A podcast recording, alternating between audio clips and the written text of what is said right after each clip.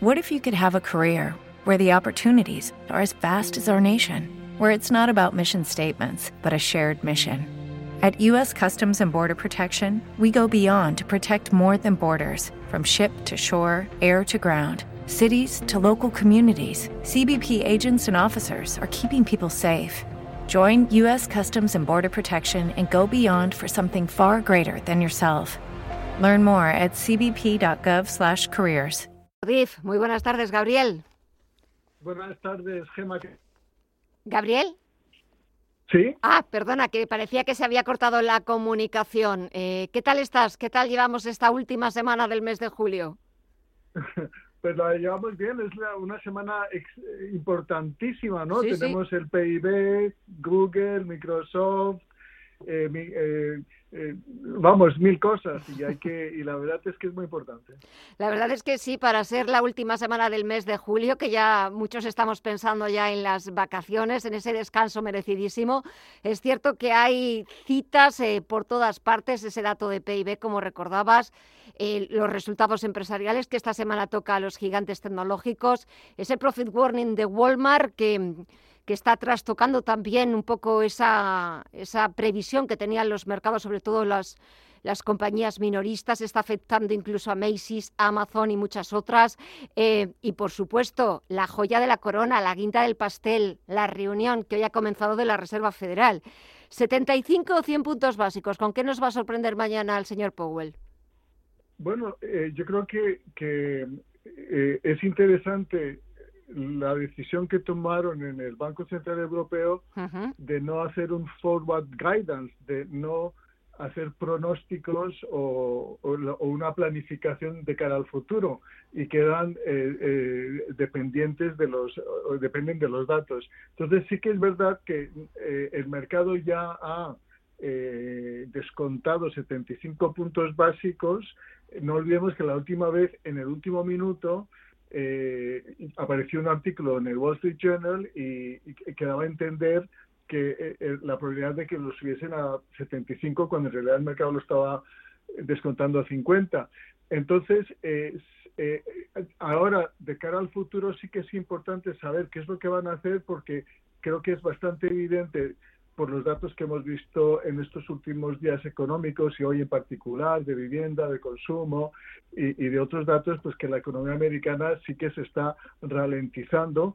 Los datos eh, también empresariales están reflejando esta, esta ralentización y entonces cualquier cosa que él pueda decir se puede malinterpretar, ¿no? En el sentido de que si él dice que sí que es verdad que la, que, la economía se está ralentizando, ya está dando a entender pues que tal vez en septiembre que se descuenta una subida de 75 de 50, pues que tal vez sea más de 50 que de 75, cuando en realidad la inflación sigue estando muy alta, ¿no? La inflación sigue estando en alrededor del 9, Hoy hemos visto al Fondo Monetario Internacional que da una estimación de la inflación para el mundo del 8%, eh, para España creo que la estaba dando, la tenía por aquí en, en, en el, 8, en el 7,8%, y, y, en, y en, Inglaterra, por ejemplo, ya se está hablando de una inflación del 11 o el 12% para después del verano. Así que sí que es verdad que el tema de la inflación es la prioridad porque obviamente es la que la que la que genera el mayor coste eh, en, la, en la actividad eh, económica así que sí que es una y, lo que va, lo importante va a ser es la conferencia de prensa obviamente mm. no se puede mojar mucho pero sí que va recibir un bombardeo de preguntas de cara al, al futuro. Ah, el mercado obviamente está medio sin, él ha subido eh, la volatilidad y después este famoso spread entre el 10 años y el 2 años sí que también es muy indicativo de, de, de, lo que espera el mercado. El 10 años ahora mismo está en 2,79 y el 3 años en 3,04. Mejor dicho, que, que está más cara el, la curva en el corto plazo que en el largo plazo y siempre estadísticamente esto ha dado lugar a una recesión todo el mundo ahora está hablando de recesión, hablas con cualquier cliente y todo el mundo lo pinta muy negro para final de año, pero no olvidemos que el mercado siempre se adelanta al futuro, se adelanta cuatro a seis meses a lo que pueda pasar. El mercado de estas últimas tres semanas ha recuperado casi un 10%, y para ciertos economistas de primerísimo eh, nivel, como puede ser Yardeni, él piensa que el mercado ya tocando, haya tocado fondo, que todo eh, las decisiones que ha tomado la Reserva Federal están surtiendo efecto y que ya a partir de ahora eh, ya no tiene que hacer tanto la Reserva Federal y en contra de este posicionamiento está, por ejemplo, Rubini, ¿no? que predijo la gran crisis financiera y dice pues que, que vamos a ver la peor de las recesiones para final de año. Honestamente creo que salimos de una situación económica eh, óptima, con, con, pleno empleo, eh, las empresas eh, se han capitalizado, la deuda la tienen a tipos de interés bajos, están muy saneadas, los bancos también. Las economías, hoy lo hemos visto con el FMI, está revisando la baja el crecimiento, pero el año que viene vamos a crecer un 2,9% en las economías desarrolladas y un 3,9%, casi un 4% en las emergentes. Pero hecho que, que, que, que, yo creo que, que, sí que una recesión, pero que no va a ser eh, dramática, ¿no? que va a haber una cierta ralentización de la actividad que es lo que necesitamos para reducir esta inflación que es persistente, que es alta y que, y que nos está dando este dolor de cabeza, pero no pueden apretar mucho más eh, la tuerca, puesto que también la Reserva Federal está sufriendo por el dólar, ¿no? Y es lo que estamos viendo con los resultados de todas las empresas que se están publicando hasta ahora.